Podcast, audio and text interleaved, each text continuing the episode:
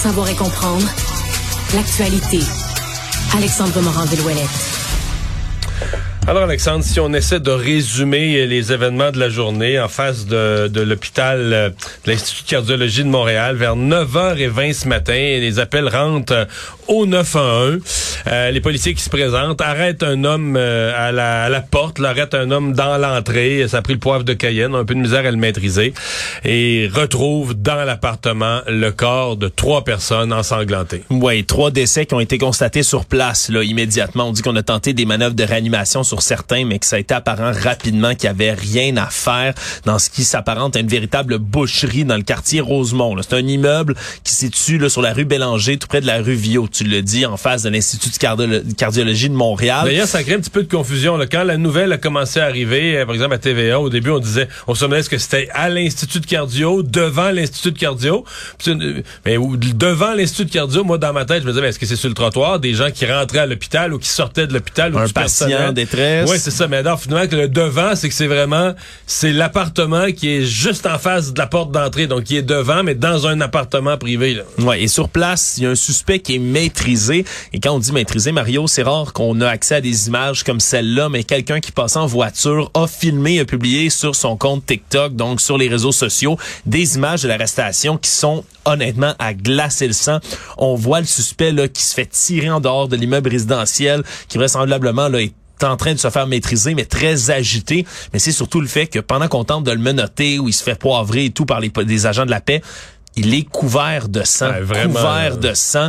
À ce moment-là et on dit qu'à l'intérieur, c'est une véritable boucherie, trois trois homicides qui auraient pu être commis donc avec un couteau, on disait une arme blanche au départ mais semble-t-il que ce serait un couteau. Et un peu plus tard dans la journée, on a compris qu'on avait affaire là à un jeune homme de 19 ans du nom d'Arthur Galarno, qui lui vivait au sous-sol du duplex où s'est déroulé le drame. Sa mère et sa grand-mère vivaient respectivement à l'étage puis au rez-de-chaussée de l'immeuble. Et euh, il aurait tué trois personnes et semble-t-il que ce seraient des gens de sa propre famille. C'est ce qu'on comprend pour l'instant, même si ni le sexe, ni l'âge, ni l'identité des trois victimes n'a été révélé jusqu'ici. Ce serait vraiment des coups de couteau qui les auraient tués. On comprend aussi qu'Arthur Galarno, lui, aurait été déjà suivi dans le passé pour des problèmes de santé mentale. Il y avait une travailleuse sociale qui lui rendait visite régulièrement on parle, selon des proches qui ont tenu à rester anonymes, d'un jeune homme qui était très solitaire, qui parlait peu, sortait rarement du sous-sol.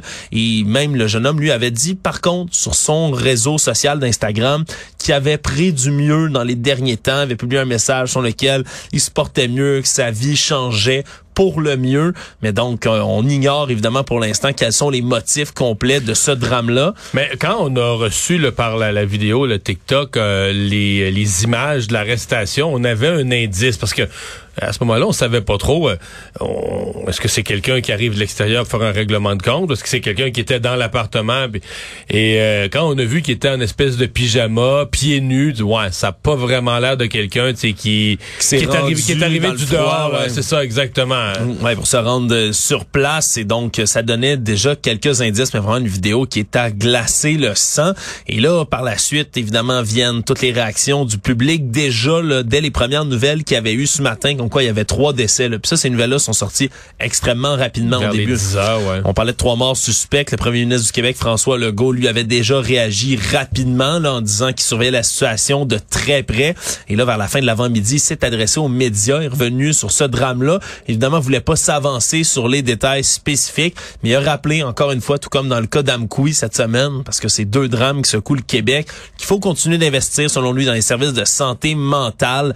Donc, euh, dans un cas, évidemment, encore une fois, là, qui s'apparenterait, on le dit, là, à des problèmes peut-être de santé mentale. C'est difficile, Mario, surtout dans des dans des cas comme ceux-là. On a Amqui cette semaine. On a, il y a quelques semaines, le drame à la garderie de Sainte-Rose, à Laval également, où on a trois cas dans un court laps de temps ici au Québec où on a malheureusement toujours pas d'explication de motif sur ce qui a pu se passer dans ces drames-là qui viennent secouer le Québec. En fait, qui donne, qui donne à chacun l'impression le, mot qui me vient, c'est disjoncté, d'un déclencheur, mais de...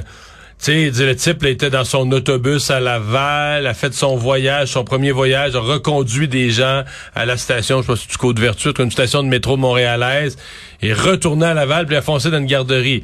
À Amqui, le type, bon, fait un message. C'est sûr que sur son, sur son message TikTok, on comprend qu'il est vraiment confus, mais quand même, il est chez eux. Il, saute dans sa camionnette, il va tuer des gens. Euh, là, ben, on, là, on n'en sait vraiment rien aujourd'hui, mais quand même, le type, tu dis, elle pensait, on disait, elle est mieux sur son Instagram. Un jeune homme, il était suivi en, santé mentale. Là, on se demande, est-ce qu'il y a des substances impliquées? Est-ce qu'il était conscient de ce qu'il faisait? Évidemment, le, on a très peu de détails. Là, on sait rien aujourd'hui. À cette étape mais quand même, il, a tué, il a tué trois membres de sa famille. Oui, il aurait tué trois membres de sa famille. On attend toujours d'avoir l'identité des trois victimes dans ce dossier-là. Il y avait un imposant le périmètre de sécurité qui a été dressé par les policiers autour de la scène de crime aujourd'hui. Donc vraiment là, trois meurtres comme ça qui surviennent et qui secouent là, non seulement la communauté montréalaise, Rosemont, mais également le Québec. C'est secondaire à l'affaire, mais c'est moins grave, mais qui compliquait quand même parce que l'Institut de cardiologie, là, c'est beaucoup de rendez-vous chaque jour, toutes sortes de gens qui ont soit des suivis, des examens à passer. Et euh, des gens qui vont à l'Institut de cardio ont probablement des problèmes cardiaques. Et là, on leur faisait faire un détour. Mais je voyais, on les renvoyait par la rue Saint-Zotique. Les gens devaient marcher, je sais pas, genre un kilomètre et demi, deux kilomètres pour aller rejoindre, contourner tout le bloc au complet, tout le périmètre policier, tout le bloc, pour aller rejoindre l'autre entrée de l'Institut de cardiologie. Donc, euh, ça a compliqué la vie à pas mal de gens qui avaient aujourd'hui des rendez-vous de santé à l'Institut.